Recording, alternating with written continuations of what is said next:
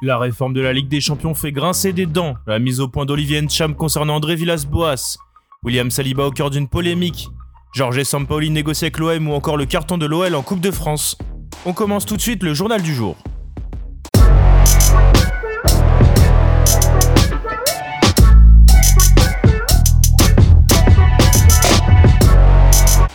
Mardi prochain, la Ligue des Champions fait son retour pour la phase finale de la compétition, notamment avec un FC Barcelone Paris Saint-Germain alléchant. Si cette affiche fait saliver tous les amoureux du foot, l'UEFA compte bien proposer plus de matchs de ce niveau dès 2024, comme l'annonce l'équipe ce mercredi. En effet, le mois prochain, le comité exécutif se réunit pour trancher concernant la nouvelle formule de la Ligue des Champions, et les changements s'annoncent nombreux. Ainsi, il y aurait plus de participants, 36 au lieu de 32, plus de journées, 10 au lieu de 6, de matchs 225 au lieu de 125, et le concept de match aller-retour lors de la phase de poule disparaîtrait. Le système suisse, comme il est nommé, proposera 180 matchs au premier tour au lieu de 96, sous un format type championnat, avec des équipes étant classées par coefficient UEFA dans 4 pots de 9 équipes. Le tirage au sort sera identique à celui du concept actuel, avec les équipes championnes dans le premier chapeau, puis le coefficient indiquera l'ordre à suivre pour les prochains. Selon les informations de l'équipe, une équipe du premier pot affrontera deux autres formations tête de série, mais aussi 3 du chapeau 2, 3 du chapeau 3 et 2 du chapeau 4. A titre d'exemple, si l'on simulait avec le PSG les participants de cette saison, cela aurait pu donner les affiches suivantes. PSG Juventus, Real Madrid PSG, Dortmund PSG, PSG Manchester City et PSG Chelsea. En plus de ces 5 gros chocs, les Parisiens auraient donc 5 autres matchs jugés plus accessibles. Pour accéder au 8 de finale, il faudra finir parmi les 8 premiers du classement. Pour les places allant de la 9e à la 24e, il s'agira de 16e de finale. Au-delà de la 24e place, ce sera l'élimination. A noter que les matchs pourraient d'ailleurs se dérouler du mardi au jeudi désormais. Si ce nouveau projet peut faire grincer des dents, il risque toutefois d'être favorable au foot français. En effet, cela pourrait offrir une quatrième place qualificative à la France, contre 3 avec le concept actuel. Le quatrième club français devra tout de même passer par le tour préliminaire. Présenté officiellement à la presse hier, Olivier Ncham, le nouveau milieu de l'Olympique de Marseille, a répondu aux critiques d'André Villas-Boas, l'ancien du Celtic qui a signé lors du dernier jour du mercato, et la raison qui a poussé le coach portugais à poser sa démission.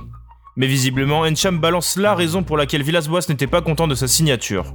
Ça m'a beaucoup surpris parce que quand j'ai fini l'Euro avec les Espoirs, il y a Marseille qui me voulait, il y a Andoni Zubizarreta pardon, qui, m'a, qui a contacté mon entourage. Donc quand moi j'entends tout ça, ça me fait un peu drôle parce qu'il était au courant.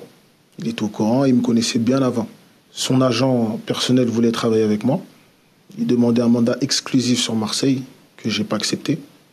Et je pense que par la suite, euh, il s'en est suivi ce qu'il en est. Depuis hier, William Saliba enflamme les réseaux sociaux. Diffusé sur Twitter, une vidéo du défenseur de l'OGC Nice, datant de plusieurs années et initialement envoyée à des proches sur Snapchat, a fuité.